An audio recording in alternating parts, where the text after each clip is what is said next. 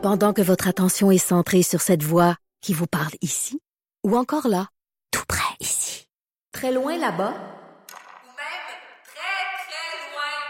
Celle de Desjardins Entreprises est centrée sur plus de 400 000 entreprises partout autour de vous. Depuis plus de 120 ans, nos équipes dédiées accompagnent les entrepreneurs d'ici à chaque étape pour qu'ils puissent rester centrés sur ce qui compte, la croissance de leur entreprise.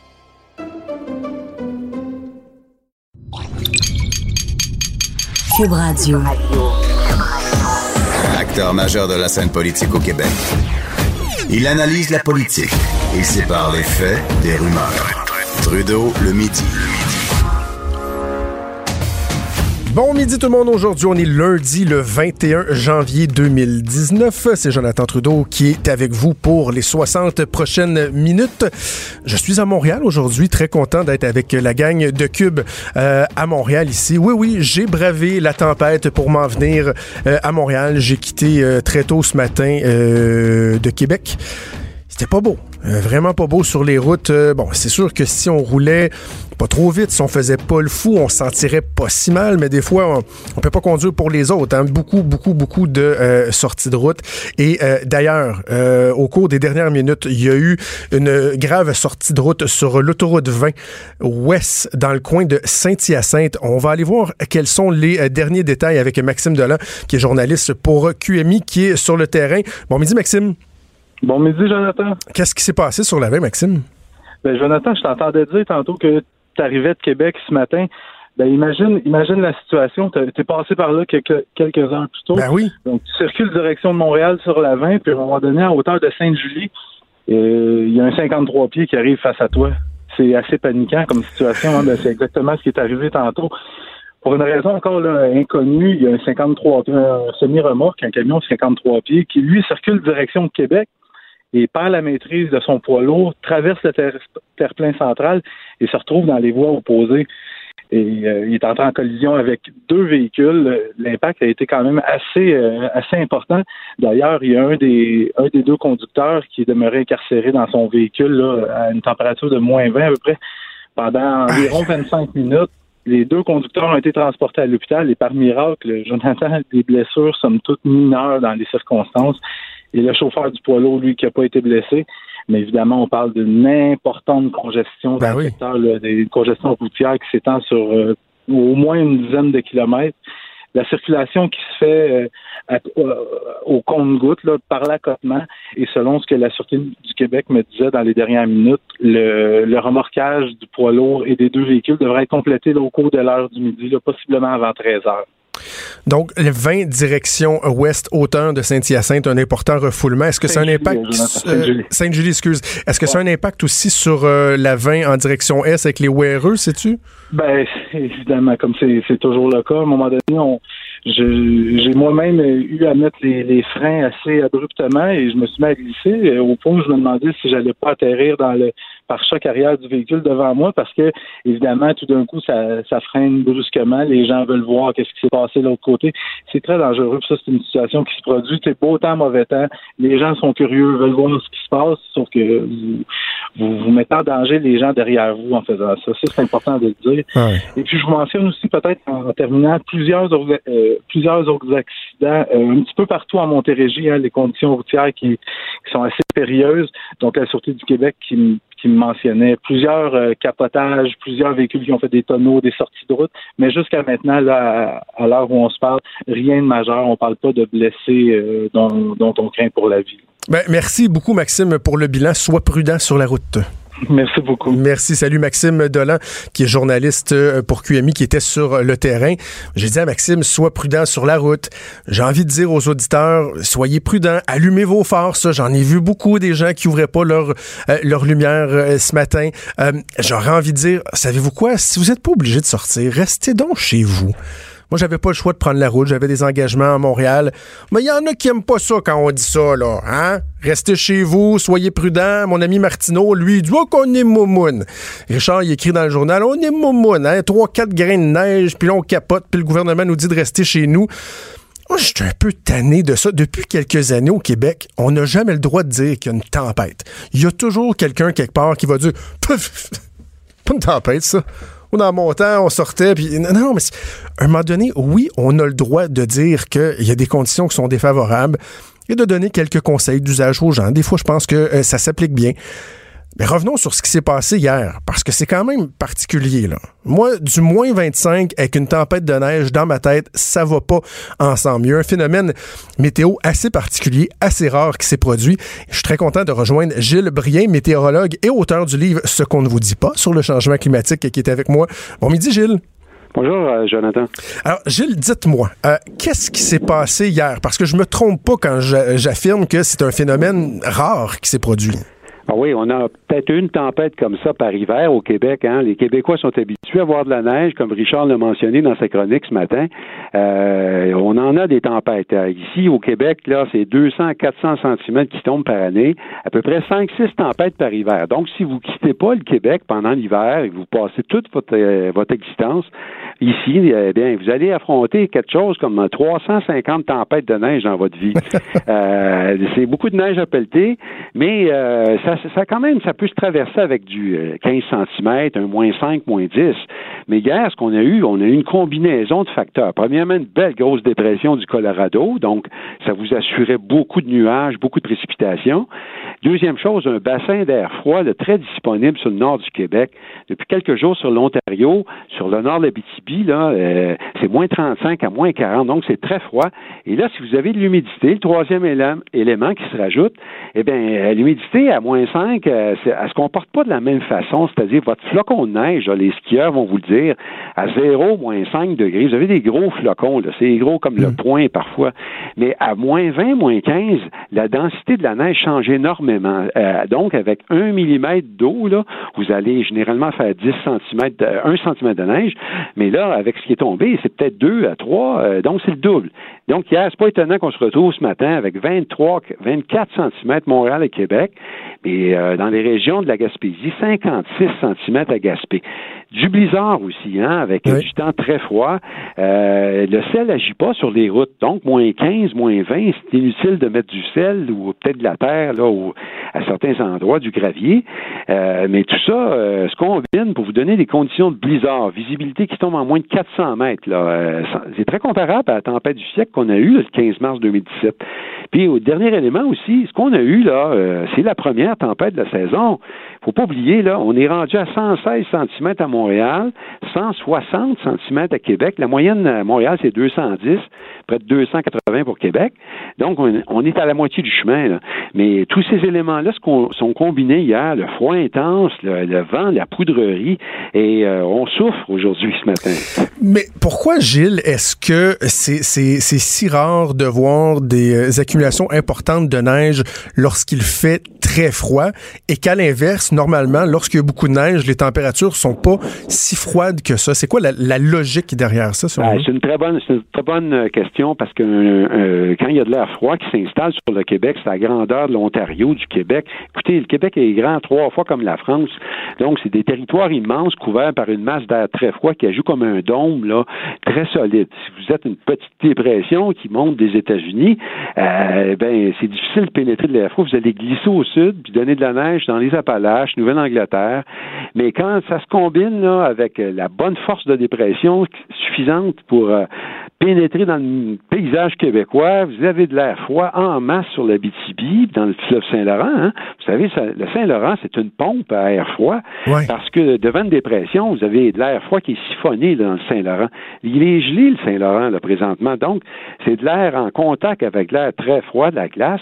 Et vous avez les trois éléments qui se combinent. hein. Une méchante dépression, beaucoup d'humidité qui vient de, la côte est ou de la euh, du Mexique, et euh, des vents très forts. Donc là, on se retrouve des blizzards une fois à peu près par année, particulièrement cette année. Là, si on compare une tempête comme on a eu, eh bien, il faut remonter en 1920 pour Montréal. À McGill, on a des données depuis 1876, puis des températures comme aujourd'hui dans Montréal, moins 21 avec du temps très froid, 23, 24 cm de neige. Ben, la dernière fois qu'on a vu ça, c'est il y a près de 95 ans. Euh, donc aujourd'hui, euh, c'était pas une bonne année pour le pacte hein, ce- cet hiver. Il aurait fallu attendre un réchauffement un peu plus euh, remarqué. Ben, là, c'est ça. Et là, il y a des gens qui vont souvent confondre euh, un épisode météorologique avec les changements climatiques. Ce qu'on a vu hier, euh, c'est un événement qu'il faut pas se surprendre de voir, même si c'est pas fréquent, ou on doit y voir là une indication, un autre, diront certains, euh, des changements climatiques qui nous affligent. Ben, il y a deux choses là-dedans. Il faut savoir que la météo, le climat, ils se définissent par la même chose, les températures et l'humidité. Sauf que la température, euh, l'humidité pour la météo, c'est aujourd'hui, ici, maintenant. Et pour le climat, ben, vous allez sur trois mois, un an, euh, température, humidité, la moyenne. Fait qu'en gros, le climat se compare à un garde-robe, vos vêtements pour l'année, mais la météo, c'est le vêtement que vous allez mettre aujourd'hui. Euh, on mêle les deux, c'est normal, ils se définissent comme euh, euh, d'une médaille avec les mêmes éléments.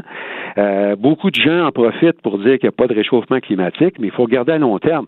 Là, ce qu'on voit partout dans le monde, c'est l'accroissement de précipitations extrêmes, la pluie, la neige.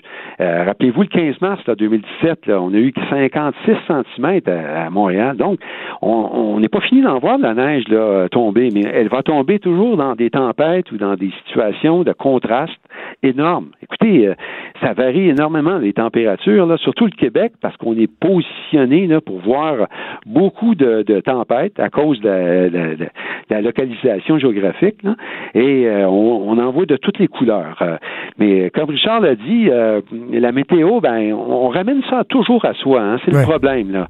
Si vous êtes euh, en santé, la météo, vous allez passer à travers l'hiver, pas de problème. Par contre, si vous êtes jeune, ça- si vous êtes un immigrant, vous n'avez pas de voiture, vous devez attendre l'autobus à l'extérieur, trois euh, à quatre heures de temps, ou si vous êtes une personne âgée qui sort dehors puis qui a misère à marcher sur la glace, ben écoutez, euh, l'hiver au Québec, comme je dis souvent, c'est un tueur en série. Vous avez plus de chances de mourir en hiver que dans n'importe quelle saison, puis c'est pas étonnant. Euh, je peux on, on dit souvent qu'on peut se comparer et se réconforter en météo. Bien, aujourd'hui, demain, là, Jonathan, la France va subir une, une vague de froid, une vague de neige qui vient des îles britanniques. Il y a une vingtaine de départements de la France en alerte de neige parce qu'on prévoit, mon Dieu, 3 cm et moins 1 degré la nuit prochaine. Alors, on devrait peut-être euh, leur envoyer des trucs, des mitaines. euh, la météo, comme je dis, ça, on ramène toujours à soi, on se Ah compare oui. avec les autres. Gilles, ça a été un plaisir de vous parler. Je rappelle aux gens que vous avez publié un, un livre, Ce qu'on ne vous dit pas sur le changement climatique, disponible aux éditions de l'Homme, une lecture très intéressante. Merci beaucoup, Gilles Brien. C'est gentil. Au revoir. Merci Gilles Brien, donc météorologue. Et euh, Monsieur Brien disait euh, que le froid, la neige, les tempêtes, c'est un tueur en série. Euh, triste nouvelle qu'on vient tout juste, tout juste d'apprendre. Ça vient tout juste de tomber. Hier matin, euh, il y a une femme, on le sait, qui, avait été retrouvée morte gelée à l'extérieur de la résidence Lox ou Lux, Lox gouverneur. Ce qu'on vient tout juste d'apprendre, c'est qu'il s'agit de la mère de Gilles Duceppe, l'ancien chef du bloc québécois. Je viens de voir ça sur le compte Twitter Poirier de TVA. Donc, la mère de Gilles Duceppe, qui est donc la femme qui a été retrouvée hier matin, morte gelée à l'extérieur de la résidence Lox Gouverneur, selon les sources de TVA Nouvelles. Quel drame épouvantable, évidemment. Nos sympathies euh, à Gilles Duceppe et à sa famille. Et comment ne pas penser, justement, dans des euh, cas comme ceux-là? On, peut on peut faire des blagues, s'obstiner, dire bon, OK, est-ce que c'est une grosse tempête? Est-ce qu'on en fait trop ou pas assez? Mais tout le monde va reconnaître que euh, lorsqu'il y a des températures comme ça, et les personnes âgées, les personnes qui n'ont pas de toit, c'est épouvantable. C'est, incroyable. Mon propre petit garçon de 7 ans hier soir re- regardait par la fenêtre et à un moment donné m'a dit Papa, ça doit vraiment pas être évident pour les gens qui n'ont pas de maison c'était vraiment empreint d'une lucidité euh, désarmante parce que oui, il y a des gens qui ne survivront carrément pas à ça, qui sont pas outillés. Dans la vie de tous les jours, euh, certaines personnes ne sont pas outillées pour faire face aux défis du quotidien.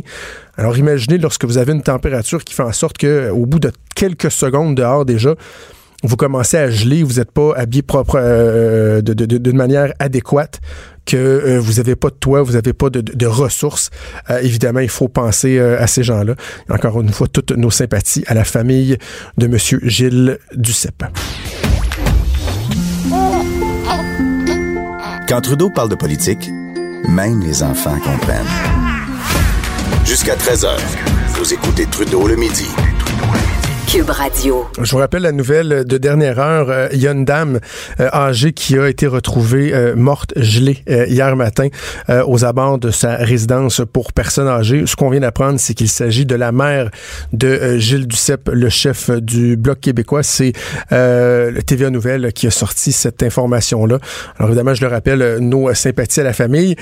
Eh bien, euh, des fois, le hasard fait bizarrement les choses. Je m'apprêtais justement à parler euh, du Bloc québécois et du couronnement d'Yves-François Blanchet avec Steve E. Fortin, qui est blogueur, blogueur au Journal de Montréal, Journal de Québec. Bon midi, Steve.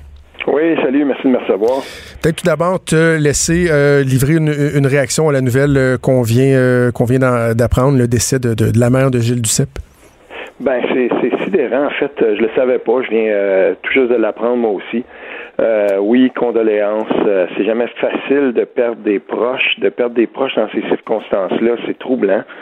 Euh, Il n'y a pas de bonne ou de mauvaise façon simplement de, de, de que, que d'offrir nos condoléances, d'offrir euh, la meilleure des chances dans cette épreuve-là euh, à Gilles Duceppe, à sa famille, aux gens autour de lui, parce que c'est vraiment terrible d'apprendre une nouvelle comme celle-là. Donc, euh, humanité, puis euh, la- la- les condoléances à la famille, bien sûr. assurément, et bon courage donc Oh oui. euh, à la famille. OK, on va parler du Bloc québécois parce que il s'est quand même passé quelque chose d'important au cours euh, des derniers jours. C'est Yves-François Blanchet qui a été finalement couronné chef du Bloc québécois. Heureusement, diront certains. Je suis pas certain que le Bloc avait les moyens, pas juste financiers, là, mais de toutes les manières, les moyens de se payer une course euh, à la chefferie. Est-ce que c'est un sauveur, Yves-François Blanchet, Steve? J'espère que non. J'espère qu'on qu'on fait pas de lui un sauveur. Euh, la, façon dont je vois ça, moi, c'est que euh, Yves-François Blanchet s'est porté candidat assez rapidement. Euh, et et, euh, je crois qu'il a réussi euh, dans ce parti-là à rallier la majorité des gens autour de lui, autour de sa candidature. C'est une candidature quand même dans les circonstances qui était intéressante. Moi, je suis de ceux qui suivaient Yves-François Blanchet aux ex. J'aimais la façon dont il commentait l'actualité. Ce serait mieux d'écouter la joute. Ah, puis oui, au- aussi. Et, et, mais tu sais, j'écoute beaucoup, beaucoup et tout. Il faut le dire quand même. Là, je suis, je suis un Ben oui, on fait le tour. Comme Faut toi pas s'abreuver une seule source. autres. on est des d'informations. Ben oui. Mais Yves-François Blanchet, ce que j'aimais de lui, c'était qu'il c'était pas un excité dans l'analyse. Euh, j'ai- J'aimais la façon dont il regardait les choses. Euh, il n'a jamais euh, caché, renié ses convictions indépendantistes. Il les assumait. Puis euh, il y avait un regard sur l'actualité qui faisait en sorte qu'on le savait ça et qu'on pouvait voir l'actualité de l'œil de quelqu'un qui assumait ces convictions-là. Je crois que ça, ça va le servir au bloc québécois. Euh, toutefois, il n'est pas un sauveur. Il va avoir à affronter euh, quand même quelques vents de face au Bloc québécois parce que ce, ce parti-là, depuis euh, la, la, la chefferie qui avait euh, qui avait opposé là euh, à l'époque la première chefferie où Mario Beaulieu avait avait participé, euh, il y a eu quand même dans ce parti-là des tiraillements. Ces tiraillements-là, euh, bien qu'ils soient peut-être moins importants maintenant, là, dans l'époque post-Martine Ouellette, tout le monde a compris que ce parti-là ne peut plus re- sombrer une autre fois là-dedans parce que là, ce serait sa mort à lui. Euh, mais je, je crois que Yves-François Blanchet va être capable de rassembler quand même assez large dans ce parti-là et, et qu'il va réussir à faire comprendre aux gens que, euh, ben voilà, il y, a, il y a une course qui s'en vient, il y a neuf mois pour être capable de, de, de, de- d'accoucher, de livrer une proposition politique qui saura intéresser les gens. Et c'est ce que je dis dans mon texte de, vendredi dernier, c'est qu'il y a une place à prendre au Québec pour le, pour, pour le Bloc québécois si et, et tentait, et tentait si bien que Yves-François Blanchet réussit quand même là, à rallier la majorité des gens qui ont déjà été favorables au Bloc euh, à, à le rejoindre ou à, à le retrouver une On va y arriver à la place euh, du Bloc québécois, mais sur Yves-François Blanchet, je pense qu'effectivement, il va être capable de mobiliser les, membres, les militants, mais ça va prendre plus que ça. Il va falloir euh, réussir à aller chercher l'adhésion de la population.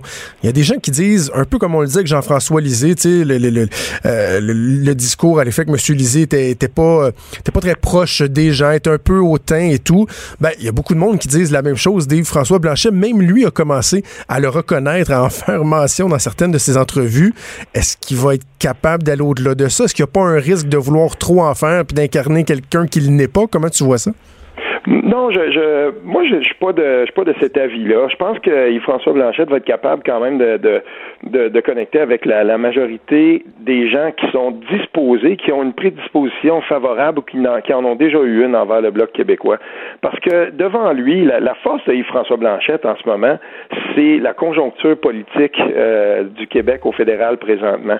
Donc, euh, il, il, je crois que euh, Yves-François Blanchette aura assez de, de si on veut, là, de, de flair politique pour, euh, pour être capable de profiter de cette conjoncture-là puis de se rendre intéressant parce que, bien honnêtement, là, euh, il suffit d'être un, petit peu intéressé à, à, la politique fédérale, à regarder un peu les mouvances politiques fédérales au Québec pour comprendre qu'il euh, y a Justin Trudeau qui est toujours dans une classe à part, mais quiconque regarde un peu les analyses politiques, euh, les sondages et les analyses de ces sondages-là qui sont faits par des politicologues euh, dans le Canada anglais et au Québec, on se rend compte que euh, oui, Justin Trudeau va chercher là, bon an, mal an, 40, 42, 43% d'appui au Québec, mais il y a aussi pas mal de gens là-dedans. C'est un appui qui est assez volatile. Il y a des gens là-dedans qui sont prêts à regarder ailleurs. Il y a beaucoup de gens qui avaient appuyé Justin Trudeau et, et qui le faisaient pour, pour sortir Stephen Harper, mais il y a, des, il y a une, une, frange là-dedans de gens qui sont à prendre. Et euh, il n'y a pas plus à tout le monde non plus, là, Justin Trudeau. Non, il y a non. un appui en ce moment, mais c'est un appui un peu de facto, là. Donc, il faudra, il faudra quand même que, euh, que, que Yves-François Blanchet réussisse à aller chercher, euh, et ce ne sera pas facile, mais réussisse à aller un peu gruger dans ces appuis-là. Bon, parlons justement de la place du Bloc québécois, parce que dans ton texte de vendredi sur le site du journal, euh, tu dis que ça prend une voix forte à Ottawa pour défendre les intérêts du Québec, et tu mmh. dis, à défaut de pouvoir appuyer le Bloc, pour qui voter?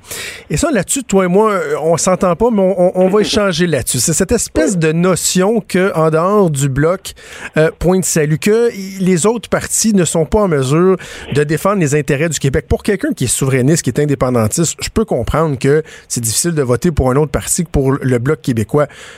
Mais pourquoi, pourquoi cette notion du fait que seul le Bloc québécois défendrait les intérêts du Québec? Il y a des députés des autres partis qui sont pas là pour planter le Québec. Ils ont les intérêts des Québécois, puis à cœur, mais les intérêts du pays aussi, non? Oui, oui, oui, tout à fait. Là, euh, c'est sûr que euh, dans un texte, on y, des fois, il n'y a pas toujours toute la, la, la, la nuance euh, et, et, et, la finesse qu'on peut ajouter à certaines, à certaines déclarations. Bien entendu, moi, je suis dans un comté au fédéral où, je veux dire, ça a été longtemps bloquiste. On a un député libéral présentement, je le connais. je suis certain qu'il a le, le, le, meilleur intérêt de sa région, de la province et ensuite du Canada. Je, je, ne, je ne conteste pas ça.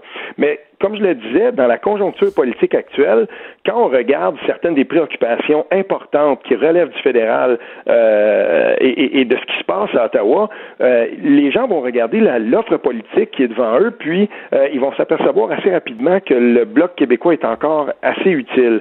Et, et là, on va parler, par exemple, euh, parce que ça, ça, ça, déborde de partout quand on, quand on lit un peu la, la, presse anglophone, ça déborde de partout. On veut, il y a beaucoup de pressions qui sont faites euh, dans le Canada anglais pour que la machine du pétrole, pour que euh, on reparte cette grande industrie-là, qui est une industrie absolument fondamentale. On parle même de nation building autour mmh. de, de, de, de, projets comme des projets de, construction d'oléoducs dans le Canada anglais. Mmh. Et ça doit passer à un moment donné, et, et les Québécois devront avoir à trancher parce que ça devra passer passer par le Québec.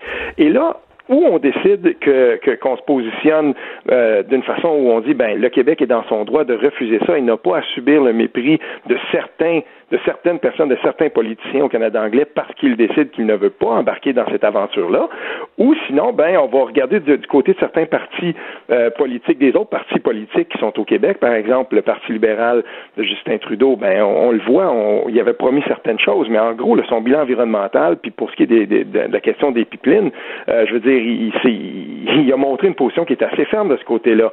Le NPD, le plus fort au Canada anglais, c'est le NPD provincial en Alberta, même si là, il commence à perdre des plumes.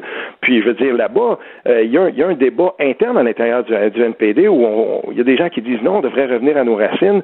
Puis, euh, comme disaient certains candidats du NPD lors de l'élection de 2015, keep it in the ground. On, on devrait garder ça dans le sol. Ça mais, mais, mais, mais, Steve, en quoi le gouvernement provincial ne peut pas jouer ce rôle-là? Parce que, bon, il y a des approbations. Euh, prenons le- le- le- l'exemple d'Énergie Est, le Québec avait dit non, il aurait fallu que ça passe par un BAP. Ou, on a notre mot à dire sur ce qui se passe chez nous. Donc, en quoi les députés provinciaux, peu importe le parti, ne peuvent pas faire ce travail-là plutôt qu'un parti? Puis, c'est- assurément le fédéraliste en moi qui parle, mais qui, qui- qui a de la misère à comprendre en quoi un parti qui ne pourra jamais aspirer à être élu euh, peut susciter comme cet intérêt-là au-delà de juste aller jacasser à Ottawa puis chialer. Ben, il ne fait pas que ça. Puis euh, dans l'histoire du Bloc québécois, euh, il y a eu quand même des combats qui ont été menés par le Bloc québécois qui ont été euh, bénéfiques pour le Québec, qui ont réussi même à rassembler au Québec l'adhésion de fédéralistes et de souverainistes.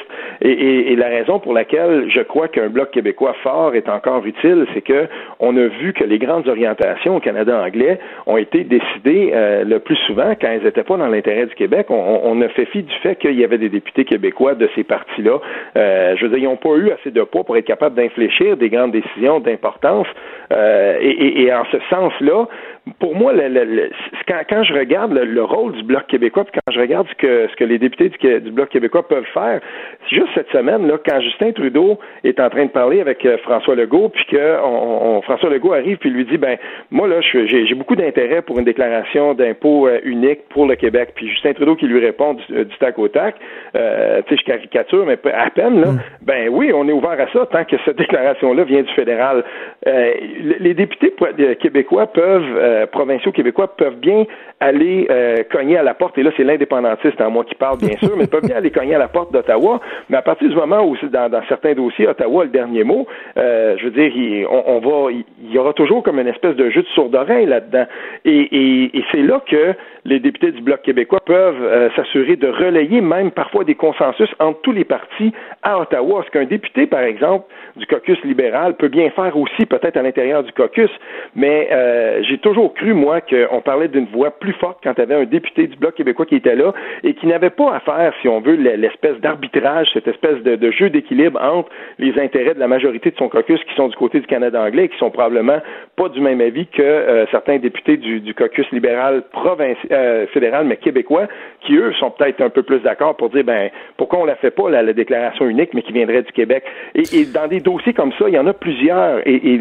la, voix forte de députés du Bloc québécois pourra aider à relayer euh, ces, consensus-là. Et je crois qu'il pourrait y avoir même une certaine parenté entre des députés à la CAC et des députés, euh, des députés du Bloc québécois. Par exemple, je pense à un, gars comme Mario Laframboise, euh, qui a été longtemps député du Bloc, qui est maintenant député de la CAC dans le coin de Blainville. C'est quelqu'un qui connaît très bien les rouages des, des, deux parlements, puis euh, je, je, le verrais, moi je verrais bien en tout cas une certaine parenté, une, collégialité de travail entre, entre les députés du Bloc puis euh, un monsieur comme Mario Laframboise à la CAQ, parti au pouvoir. Steve, on aura assurément euh, l'occasion d'échanger euh, à nouveau. On n'est pas toujours d'accord, mais j'adore, euh, j'adore ta plume, j'aime ton style et j'aime ça échanger avec toi. On, on, remettra ça entre autres parler du drapeau du Québec, puis le rapport d'impôt unique. Là, j'aurais de quoi te dire là-dessus. Malheureusement, on n'a plus le temps. Mais merci d'avoir pris le temps de me parler, Steve, ce midi. N'importe quand, merci Jonathan. Salut Steve Salut. Fortin, blogueur au Journal de Montréal, Journal de Québec. Trudeau le midi. Joignez-vous à la discussion. Appelez ou textez. 187 Cube Radio. 1877 827 2346. On parle évidemment souvent de euh, réchauffement climatique, de la pollution atmosphérique, des émissions de GES.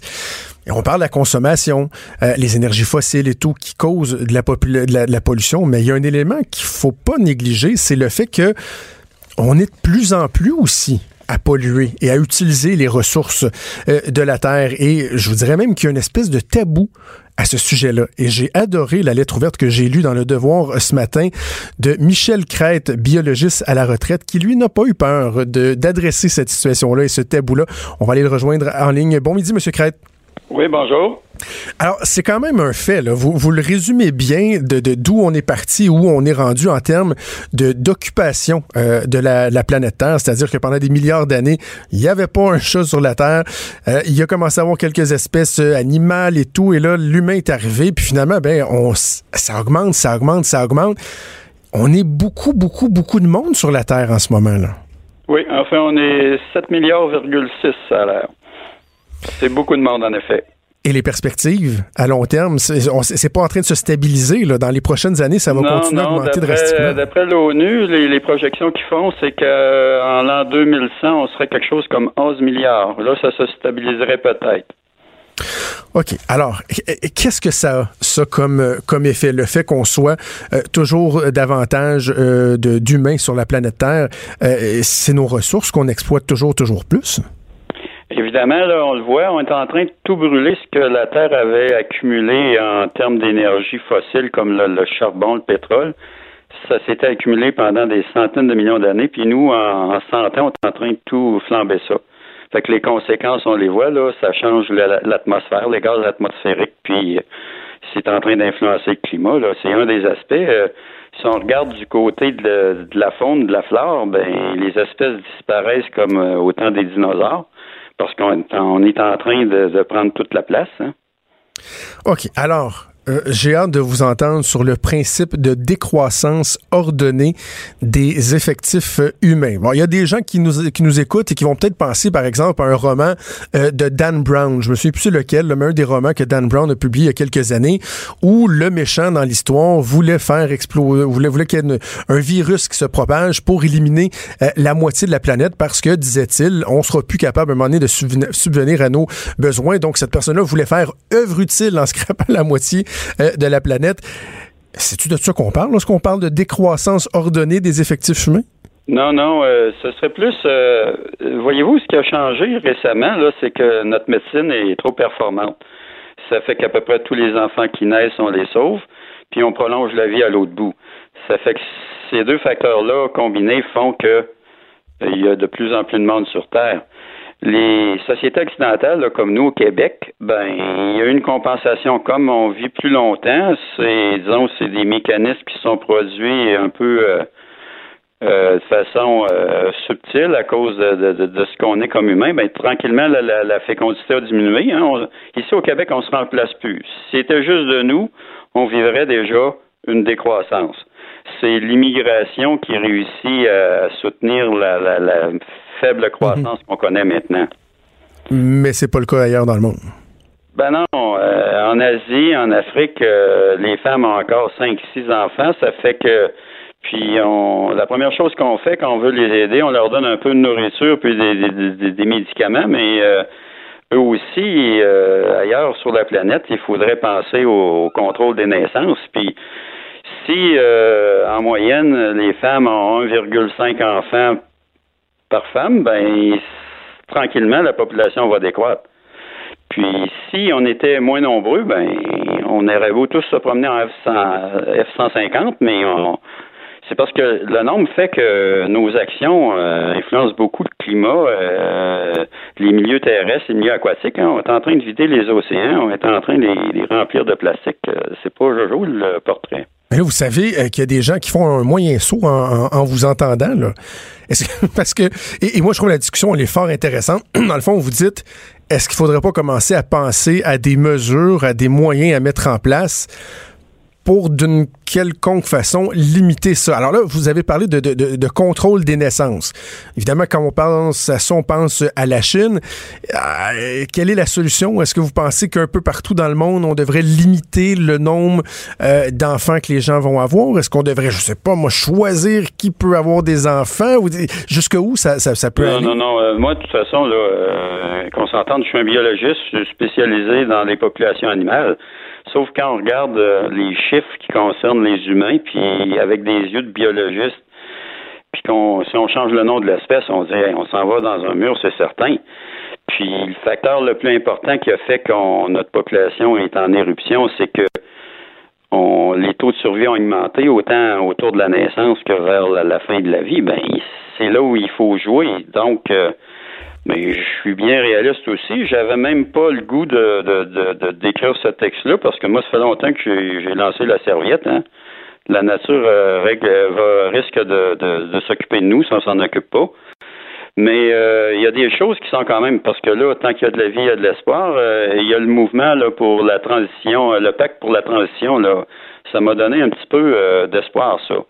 Puis euh, les problèmes auxquels on fait face, entre autres, c'est qu'il n'y a pas de, de, de gouvernance euh, pour toute la planète. Hein. Les gouvernements nationaux, ben, ils chicanent bien plus qu'ils qui regardent à long terme. Là. Ça fait que parce, que dans le fond, il y a deux façons de voir la problématique. Est-ce qu'on règle le problème en amont ou en aval? Donc, en amont, est-ce qu'on essaie qu'il y ait juste moins de monde, faire une espèce de décroissance euh, comme ce, qu'on explique ensemble ce midi? Ou en aval, est-ce que, bon, on se dit, ben voilà, il y a de plus en plus de monde, comment est-ce qu'on s'organise? Est-ce qu'on euh, pollue moins? Est-ce qu'on cherche de, nouvelles sources euh, de nourriture pour se diversifier? Donc, il y, a, deux façons de voir les choses. Donc, la première, celle de, régler le problème à la source.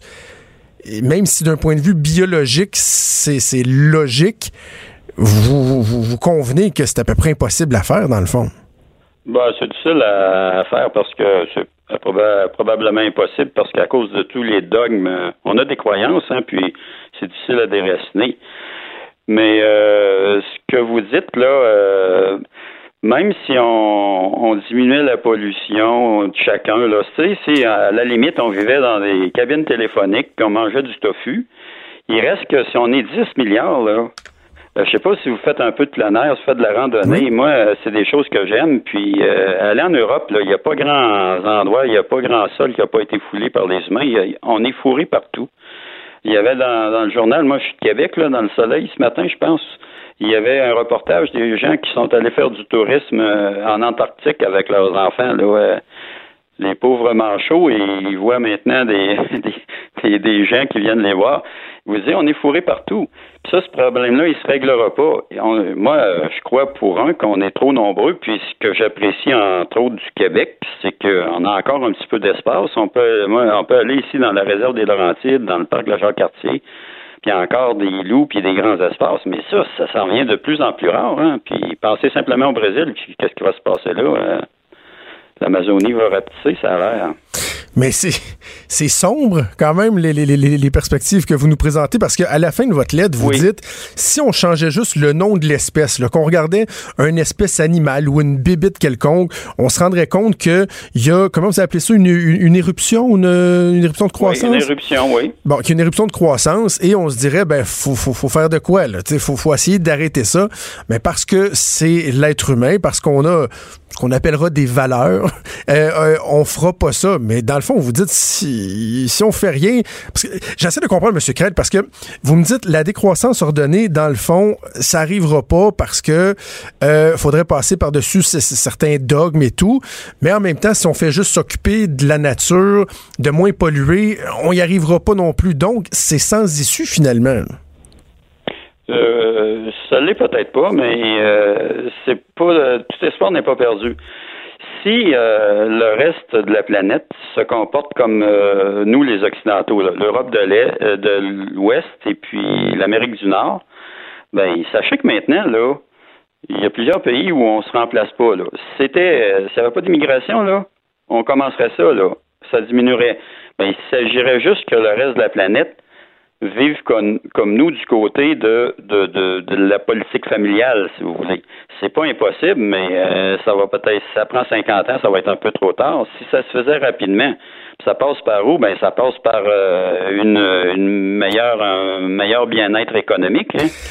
Donc, euh, est-ce que vous êtes pas chaud chaud à l'immigration parce que justement, ça vient empirer le problème ou? Ben, ce que j'ai écrit parlait pas d'immigration. Non, l'immigration, euh, ça, ça, dépend comment on voit ça, mais si on attend qu'il y ait autant de monde ici qu'il y en a dans, en Afrique ou en Amérique centrale ou en Asie, ben là, on court après les problèmes. OK, mais, mais donc... Mais l'immigration, ça fait partie de l'humanité ça a été là depuis euh, toujours. Mais mettons, M. Crête, là, euh, les endroits où il y a une, décroissance démographique, s'il n'y a pas un apport d'immigration, ben là, euh, tranquillement, dans ces coins-là, ça viendrait se stabiliser. ça dans les pays... même, actuellement, là, au Québec. Parfait, juste terminer mon Et dans les endroits où il y a une surpopulation, surpopulation qui souvent va, euh, je pense à certains pays euh, d'Afrique, ça va être associé à des problèmes de, de, santé, des, des, des, maladies. Mais là, malheureusement, si j'en comprends bien votre analyse, la médecine vient toujours aider davantage des gens qui disent, par exemple, dans les pays pauvres où ils n'ont pas les moyens de se payer des médicaments, ben, c'est la responsabilité des, des pharmaceutiques euh, d'envoyer des médicaments. S'ils en envoyaient pas, la population Non, augmenterait moins? disais. Non, non, c'est parce que euh, en plus des médicaments, on pourrait peut-être envoyer des préservatifs puis des anovulants. hein. Ouais. Mais aussi, ben d'abord, il faut expliquer aux gens puis que les gens décident par eux-mêmes. Mais c'est ce qui s'est passé ici en Occident là. C'est euh, c'est parce que on pense juste. Puis regardez, il y a des politiques euh, nationales où on on permet même pas que les l'aide internationale soutienne les programmes de contrôle des naissances en Afrique ou ailleurs. On est loin de, Ouais. de ce, qu'on- ce dont on parle là. Vous- je pense que vous avez écrit ce, ce- ce texte-là dans le devoir. J'imagine on vous a pas forcé à l'écrire. Vous avez pris la décision de, de l'écrire, mais j'ai l'impression que vous vous assumez pas le, le fond de votre pensée. Vous, vous allez pas jusqu'au bout nécessairement. Parce que vous Oui, savez que ça peut vais- heurter quand même ben, les gens. Euh, euh, J'ai manqué la dernière chose. Parce que j'imagine vous savez que ça peut heurter les gens. Ben, ça, je l'ai fait sciemment. On peut pas plaire à tous et à son père. Hein.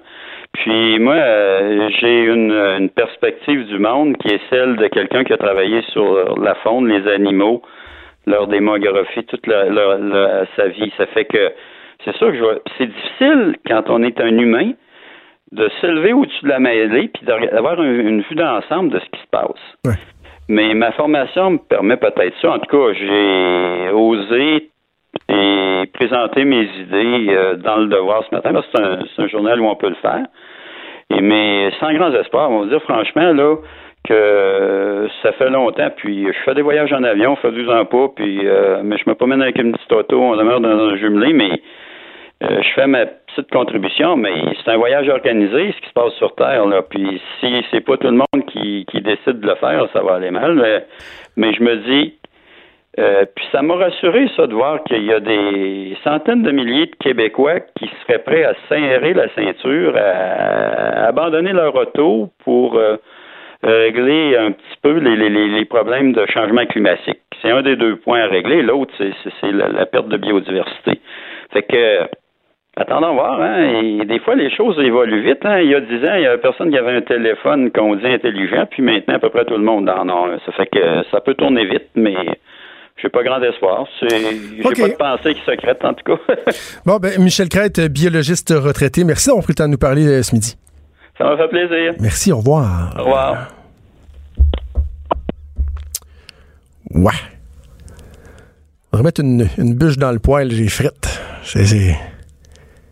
Parce que peut-être que sur le raisonnement, il y a, des éléments qui sont, qui sont logiques, qui sont factuels dans ce que M. Crête nous dit, mais là, je.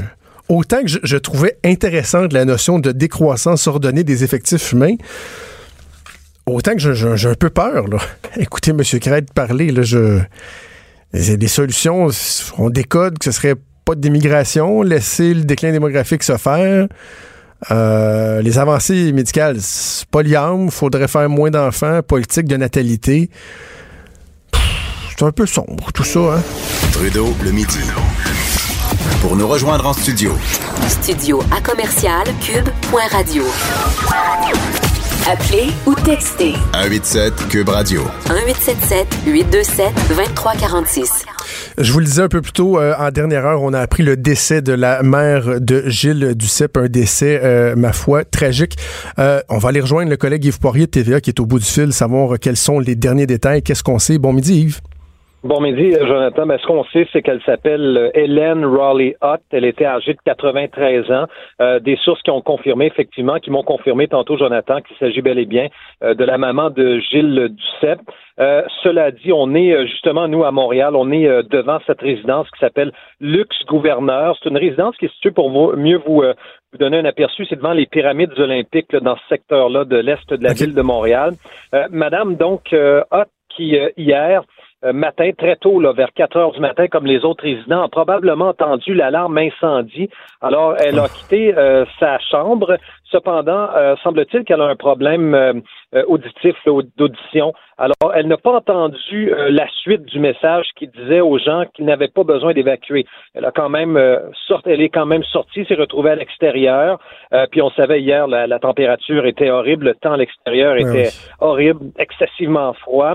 Et puis, elle est restée malheureusement à l'extérieur. La porte d'accès, semble-t-il, s'était verrouillée. Mais ça, ça reste à confirmer, Jonathan. Parce qu'à l'intérieur, ici, on me dit qu'on aurait euh, un agent de sécurité là, au poste de garde qui est là en poste euh, matin et soir et même la nuit. Alors, que s'est-il passé? Mais cela dit, euh, hier matin, vers 11 heures, les policiers ont reçu un appel 911 vers 11h45. et puis c'est là qu'on s'est rendu pour découvrir à l'extérieur de la résidence pour personnes âgées le corps de Mme Raleigh qui était âgée, je le rappelle, de 93 ans, la mère de Gilles Duceppe, et puis là, il y a plusieurs réactions. Hein. Il y a le premier ministre Legault qui a réagi en disant que lui et son épouse sont bouleversés par le décès de Mme Raleigh. Euh, il offre euh, ses sympathies à Gilles, ses frères, ses sœurs, ainsi qu'à toute la famille. Puis il la ministre Blais également qui offre ses plus sincères condoléances à la famille de Duceppe, de M. Duceppe, mais elle ajoute euh, qu'elle a demandé un état de situation au ministère de la Santé, puis elles vont, elles vont faire la lumière, évidemment, sur l'histoire très triste. Ça a été confié, pour ton information, l'enquête à un coroner, une coroner, Jeanne Kamel, qui est la coroner dans cette affaire. Mais pour l'instant, l'établissement ne veut pas commenter. C'est un établissement, Jonathan, là, qui euh, s'adresse aux personnes qui sont euh, autonomes, pour ton information. OK, donc on comprend euh, que c'est pas considéré comme une mort suspecte, mais étant donné les circonstances, il y aura enquête pour éclaircir comment tout ça s'est produit. Mais comment se fait-il, Jonathan, que les noms des gens, ou du moins on ne s'est pas assuré que tout le monde était de retour dans sa ah chambre? Euh, une alarme incendie, surtout dans une résidence pour personnes âgées. Euh, est-ce qu'on devait s'assurer? Est-ce que c'est la politique de l'établissement? C'est bien difficile d'avoir des réponses. L'établissement qui euh, refuse pour l'instant de réagir aux questions des journalistes. On est plusieurs, évidemment, devant cette résidence luxe gouverneur qui est située sur la rue Sherbrooke-Est. on va essayer d'avoir quelques réponses au cours des prochaines heures. Merci beaucoup, Yves, d'avoir pris le temps. Merci, Jonathan. À bientôt. Bye. Merci, Yves Poirier de TVA. Donc, euh, Hélène Rowley Hutt, euh, la mère de Gilles Duceppe, et cette dame de 93 ans qui a été euh, retrouvée morte hier matin aux abords de la résidence Luxe. également, Yves parlait des réactions. Pascal Birbis, chef du Parti québécois, vient de me faire parvenir sa réaction. Mes pensées avec, vont avec, avec la famille de Gilles Duceppe suite à l'annonce de cette terrible nouvelle concernant sa mère. J'ai peine à trouver les mots dans les circonstances. effectivement que c'est c'est assez difficile de trouver les, les, les, mots justes devant euh, une telle euh, tragédie. Je veux euh, revenir, avant de vous quitter, sur ce qui s'est passé hier aux États-Unis. Beaucoup, beaucoup, beaucoup, beaucoup de réactions avec, appelons ça peut-être un affrontement, ou en tout cas un face-à-face entre des, des jeunes d'une école catholique américaine arborant leur casquette de Make America Great Again, qui était aux abords du Lincoln Memorial qui n'est pas un endroit où on veut voir des affrontements. Moi, j'ai déjà eu la chance d'y aller deux fois dans ma vie. C'est un des, endroits les plus superbes que j'ai vus. Je trouve que c'est solennel. C'est tellement incroyable d'aller là, d'aller dans les marches, d'être face à, la statue de, Lincoln qui est imposante, qui est intimidante. Mais hier, ça aurait pu mal virer. Parce qu'on s'entend que finalement, il n'y a pas eu d'affrontement physique et tout. Mais il y a ces jeunes-là qui sont là et euh, il y a euh, des, des, des, des, euh, des, Autochtones qui font une marche, une cérémonie hommage aux anciens combattants autochtones. Il y a ce monsieur qui est là, un monsieur de 64 ans avec son tambour.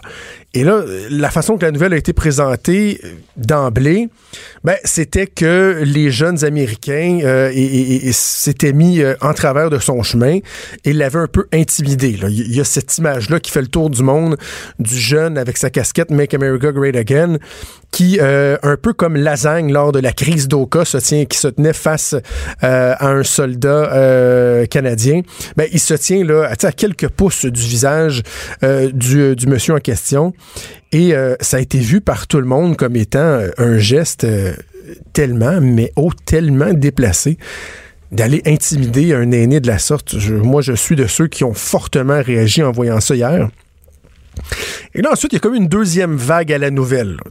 Finalement, il y en a d'autres qui disent Ouais, mais attendez, c'est le monsieur autochtone qui a été nargué les jeunes qui étaient, euh, qui étaient autour, qui, eux, dans le fond, pacifiquement, faisaient juste euh, manifester. Peut-être aussi mentionner au, passage qu'ils étaient là pour manifester pour le, le droit à la vie contre euh, l'avortement. Toutes des belles valeurs que je partage. Ouf, c'est effrayant comme je trouve c'est bon. Et là, rapidement, les gens disent, oh, mais c'est de, la- c'est de la fake news. Là. Moi, je me suis fait accuser hier parce que j'avais partagé ça avec un, petit commentaire éditorial de propager des fake news, que c'est bien épouvantable. Mais un instant, là, c'est peut-être vrai qu'il faut faire attention des fois à ne pas sauter aux conclusions, s'assurer d'avoir en main toutes les informations pertinentes avant de poser un jugement. Dans ce cas-là, est-ce que tout le monde a réagi vite? Oui, je pense qu'on a réagi vite. Est-ce qu'on a réagi trop vite? On aurait peut-être pu prendre un peu plus de temps. Est-ce qu'on était dans le champ, par contre? Ben, encore là, ça va dépendre de la nature de votre réaction. Parce que là, il y a cette troisième version un peu plus complète. Tout ce qu'on comprend, c'est qu'il y avait des, des, des, d'autres manifestants, un groupuscule, quelques jeunes, euh, des jeunes euh, musulmans noirs, selon ce que j'ai compris, qui, eux, ont pris l'initiative d'insulter les jeunes, euh, les, jeunes blancs, les jeunes américains, et que là, voyant qu'il y avait comme affrontement, le monsieur autochtone, lui, se serait approché pour essayer d'apaiser le climat, puis que finalement, bon, le, petit jeune qui s'est mis dans sa face, il voulait pas l'affronter. Ça semble plus complexe que ce qu'on pensait. Mais il y a une chose, là. Moi, un jeune là, de, de- de- cet âge-là qui va se mettre dans la face d'un aîné euh, qui, lui, était juste armé d'un, tambour, là, et qui va se mettre dans sa face de même, là, je m'excuse, mais moi, c'est pas le genre de valeur que je, je- je partage, que je véhicule. Moi, la conclusion que j'en tire, parce que ça aurait pu arriver sous un autre président, mais j'ai comme l'impression qu'on va avoir une multiplication de ce genre d'événements-là, parce que le modèle américain, la personne qui est aux commandes et que tout le monde, que les jeunes voient faire, c'est lui, c'est Donald Trump. Ce qui me fait penser que euh, Donald Trump a longtemps parlé de Make America Great Again. Est-ce qu'on serait rendu à Made America Dumb and Then? On a rendu l'Amérique un peu débile et qu'est-ce qu'on fait à partir de là? On aura la réponse dans les prochaines années. Cube Radio.